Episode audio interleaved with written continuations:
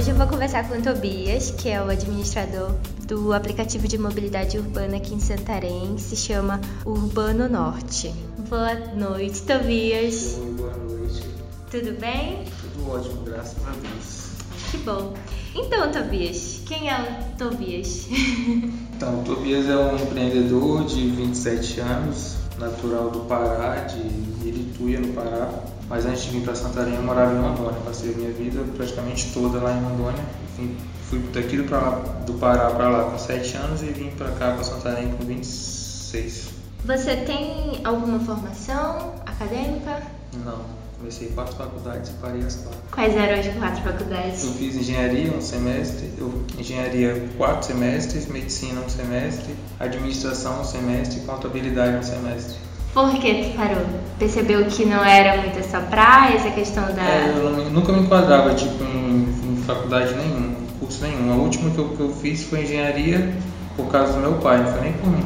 Aí eu estava no quarto semestre, resol- resolvi trancar e aí depois de um tempo eu comecei a empreender. Na verdade eu já tinha empreendido com 16 anos, aí depois agora com 24 eu coloquei uma loja de roupa, depois eu tranquei a faculdade, quebrei, aí depois vim pra cá. E por que você começou a investir em aplicativo de mobilidade urbana? Eu era motorista do aplicativo da Urbano Norte. Aí eu vi a oportunidade de comprar uma franquia para alguma cidade e resolvi comprar para cá, para Santarém. Isso foi em que ano? Final de 2018. E como foi esse início que você veio com essa novidade do aplicativo aqui para Santarém? Então, foi bem conturbado, né? Porque aqui a Uber já tinha tentado entrar e não tinha conseguido. E aí quando a gente chegou, eu não sabia disso, eu só vim de Rondônia pra cá, eu não conhecia a cidade, não conhecia ninguém. E aí eu abri o aplicativo, já, já vim e comecei a trabalhar. Aí tinha uma lei municipal que tipo, não é que proibia, mas ela não regulamentava da forma que dava pra gente trabalhar. E aí depois de um mês que a gente estava trabalhando, a gente teve que parar o nosso trabalho para poder tentar mudar na lei os, os termos que os pontos que a gente queria que mudasse para conseguir trabalhar normal.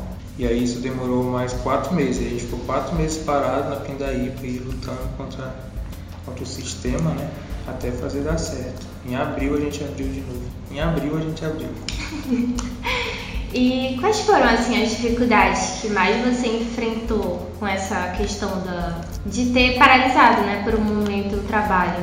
A maior dificuldade minha mesmo foi tipo financeira, porque eu vim com dinheiro para colocar o aplicativo no início, para já chegar e gastar o dinheiro e fazer rodar. E eu- quando foi no mês que a gente receber, a gente não recebeu porque não tinha tinha parado, né, o serviço e o pessoal não ia pagar. Os motoristas que estavam trabalhando, a gente tinha 30 motoristas já com um mês.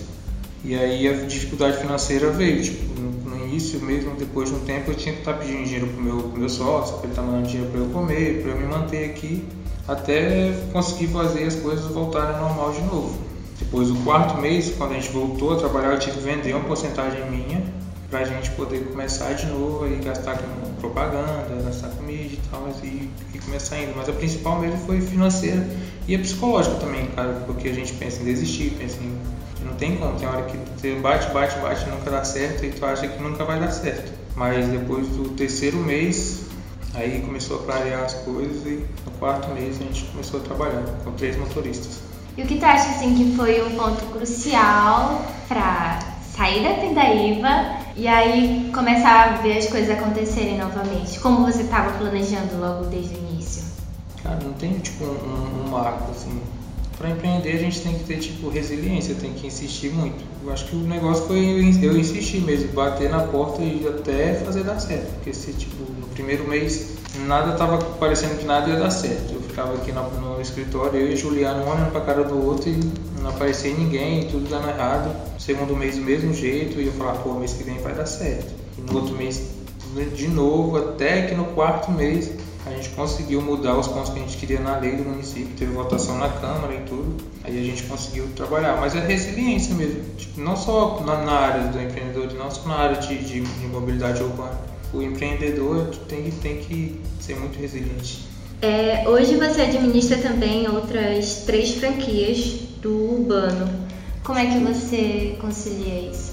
Então, eu tenho ou- outras pessoas que me ajudam na cidade, né? E tipo, fica meio que dividido o trabalho. Então eu dou mais dicas, como eu já tenho mais experiência aqui, aí para eles do que Na verdade são mais duas, né? Itaituba e Altamira. Altamira está só comigo e Itaituba que eu tenho a pessoa que me ajuda.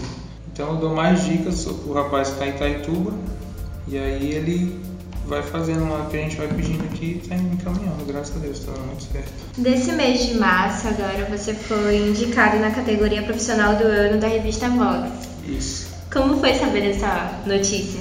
Pô, tipo, eu não, eu não, não sou um cara que, que, tipo, me acho muito, tá ligado? Eu sou muito, muito tranquilo, muito na minha. Então, quando eu vi que eu tava disputando com o Pablo Laudada e um outro cirurgião, eu falei, pô, tô importante.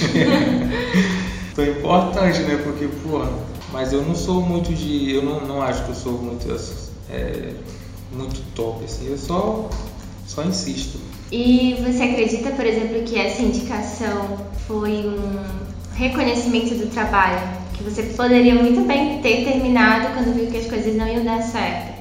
Você vê isso como um reconhecimento hoje? Sim, muito. Tipo, quando teve a premiação ano passado, a gente, eu e a Juliana comentando, eu falei que eu ia estar nessa premiação nesse ano. Tipo, não trabalhei o ano pensando nisso, mas eu falei, ano que vem eu vou estar nessa premiação aí, recebendo como empresa do ano de mobilidade urbana. E a Juliana falou a mesma coisa, falou, vai mesmo. E realmente, tipo, realmente deu certo. Mas é como se fosse, tivesse coroando um ano que a gente, que a gente teve de muita dificuldade, muita, muita dor de cabeça, mas graças a Deus deu muito certo. E se fosse para deixar assim uma mensagem de incentivo para quem está começando a empreender ou pensa em empreender um dia, que mensagem você daria?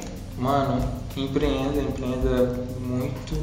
Aliás, empreenda, erre muito, erre rápido não tenha medo, pô, insiste que, que uma hora dá certo. Tipo, a gente tudo que você vai fazer na vida, uma faculdade, tudo é tipo, você tem 50% para dar certo ou para dar errado. No casamento, você cara, tem, tem tudo para dar certo, tem 50% de dar certo e 50% de dar errado. Uma empresa é a mesma coisa, tem 50% de dar certo e 50% de dar errado.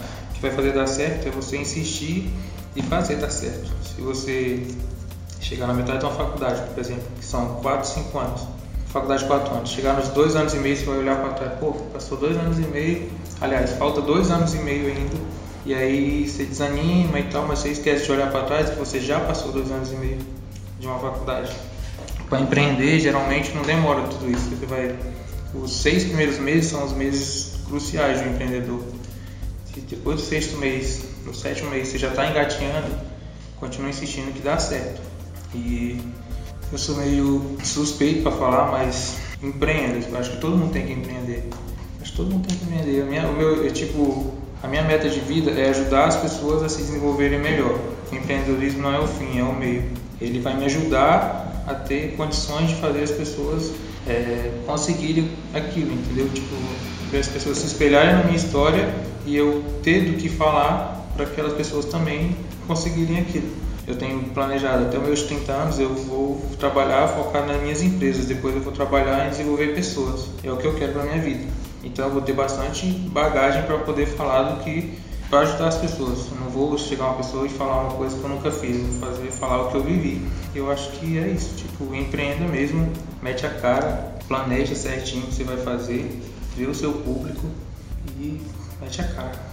E essa foi uma conversa muito interessante com o Tobias Cirino, que é o administrador do aplicativo de mobilidade urbana aqui em Santarém, Urbano Norte.